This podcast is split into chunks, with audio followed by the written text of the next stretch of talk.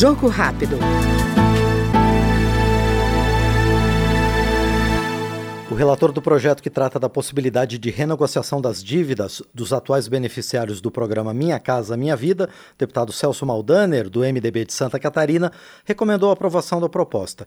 Ele sustenta que os beneficiários com débitos vencidos devem ter oportunidade para regularizar a situação com descontos sobre multas e juros. Fica evidente que eventual retomada dos imóveis dos devedores não é solução factível tampouco aceitável, dado que agravaria ainda mais a vulnerabilidade social dessas famílias, já bastante impactadas pela crise econômica e sanitária. O problema é complexo e requer soluções abrangentes e equilibradas. Nós ouvimos no Jogo Rápido o deputado Celso Maldaner, do MDB catarinense.